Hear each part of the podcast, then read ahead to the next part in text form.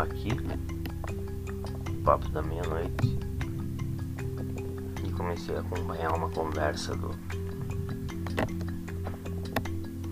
o atuchado Leonardo do TV 171 junto com o Pepe Escobar explicando o Maidan no Brasil. O programa foi transmitido há dois dias, dia 12 de janeiro de 2023. Vai lá. E aí tem um, um, elemento que eu queria trazer à discussão, que é, vamos dizer assim, quer dizer, os, as pessoas que estão ao redor do presidente Lula. Vamos pegar o vice-presidente, Geraldo Alves. Cara leal, exercendo um excelente papel, mas ele já deu declarações sobre política externa na seguinte linha, não, olha, a gente precisa ver esse combate entre as democracias e as autocracias. Qual vai O Alckmin, claramente, ele é alinhado à doutrina estadunidense de política externa.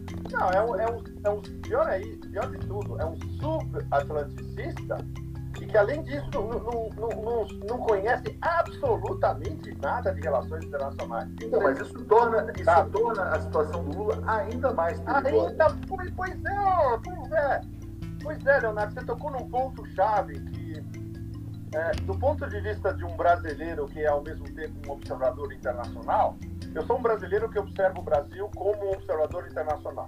Quando eu voltei do Brasil, fiquei desesperado olhando quem está em torno do Lula. Sério, eu prefiro dizer isso claramente para vocês todos, para ficar bem claro. É, é, é, é, é, trágico, eu diria que é trágico. Sinceramente. É, é, duro encontrar alguém confiável ali, inclusive entre os ministros, né?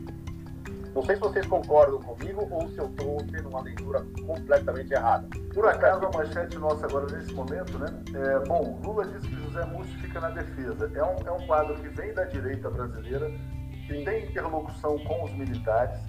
Disse ao presidente Lula: não, veja bem, essas manifestações aí em frente aos quartéis são manifestações democráticas. Inclusive, tem conhecidos meus que estão lá nos quartéis, etc. e tal. Muita gente cobrou a demissão dele e o Lula está dizendo: não, peraí, ele fica e eu confio. Isso é a prova de quão estreita é a margem de manobra do presidente Lula. Ele não consegue afastar o ministro da Defesa depois do 8 de janeiro. Não. Leonardo, isso prova mais uma vez, né, vocês devem saber muito melhor do que eu, a quantidade de pactos interla interconectados que foram efetuados antes da posse dele. E eu acho que ninguém tem uma, uma, um, esse xadrez, esse mapa completo. É, e foi isso que me fez perder o sono no avião de volta, entre outras coisas.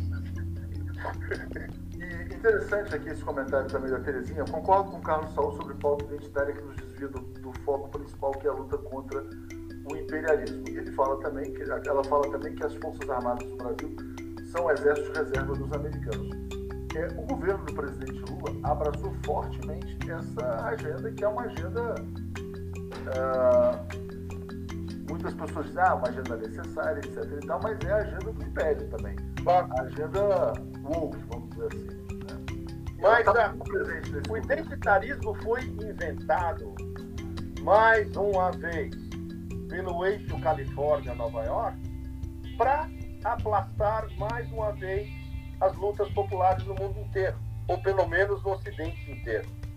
Eles conseguiram, na Europa inteira, conseguiram em várias latitudes da América Latina, mas não conseguem no oeste da Ásia, na Ásia Central, no leste da Ásia, no, sudoeste, no sudeste da Ásia, na China e na Rússia. Ou seja, quais são os cativos nessa história toda? É, menos de 20% da população mundial. O problema do Brasil é que o Brasil está no. A definição é, oficial do Departamento de Estado: hemisfério ocidental. Ou seja, se nós estamos no hemisfério ocidental, nós somos colônia deles, em todos os sentidos, inclusive cultural.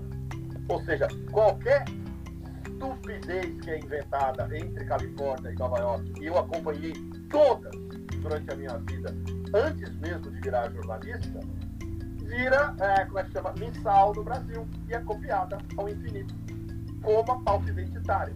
Exatamente a mesma coisa.